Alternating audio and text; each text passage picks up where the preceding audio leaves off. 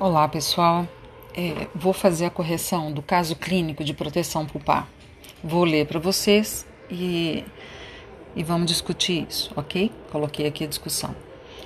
O paciente do sexo feminino, 20 anos de idade, comparece a PUC Minas e durante a anamnese observamos uma higiene bucal ruim, insatisfatória, né? É, e alguns elementos dentais que eu especifiquei, né? Para não alongar, que a gente deveria tratar. Observe, pessoal, que o que está escrito nesse caso é exatamente o que a gente discutiu em sala de aula, na aula de proteção pulpar.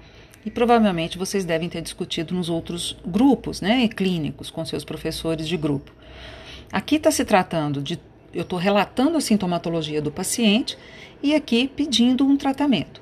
Observe que no dente 27, quando se relata que ele tem dor espontânea, Lembra quando eu falei do comprometimento pulpar? Aqui a gente tem um comprometimento pulpar altíssimo quando eu relato dor espontânea. A sintomatologia, falamos muito sobre isso.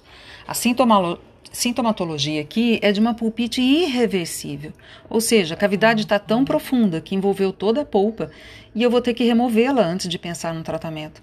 Então, aqui o caso é para um tratamento endodôntico a ser removido, essa polpa, né, pelo comprometimento tamanho o envolvimento da lesão cariosa, né, da profundidade que a gente tem. Uh, no outro elemento, 20, 36, quando diz que foram encontradas lesões de cárie né, em fundo de fossa, está explicando. Dor em ingerir alimentos gelados. Aqui a gente está falando daquela sintomatologia provocada, né? Então é uma cavidade profunda, mas apenas dói com a água gelada. Né? Por quê? Porque a cavidade é profunda, obviamente, tem mais sensibilidade, né?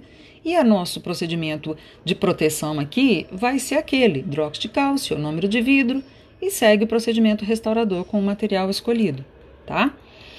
É, no dente 17, quando coloca que ele tem apenas uma lesão de cárie mediana e vai ser tratado com resina composta, o que, que eu estou te dizendo? Que a cavidade mediana é, eu tenho uma distância ainda real da polpa, eu posso, é, primeiro que não vai caber uma proteção aí, né? Então, por quê? Porque senão não vai caber o material restaurador, lembra que falamos sobre isso? Então, sim, na cavidade mediana para resina composta, você vai fazer o condicionamento, ácido, sistema adesivo e a resina. Lembrando que o sistema adesivo não é caracterizado como uma proteção pulpar. O sistema adesivo faz parte do procedimento restaurador com a resina composta. Então, essas eram as questões desses três elementos. Né? Espero que tenha sido esclarecedor e eu peço para vocês darem uma olhadinha na nossa aula, no material colocado sobre proteção pulpar. Ok? Um abraço.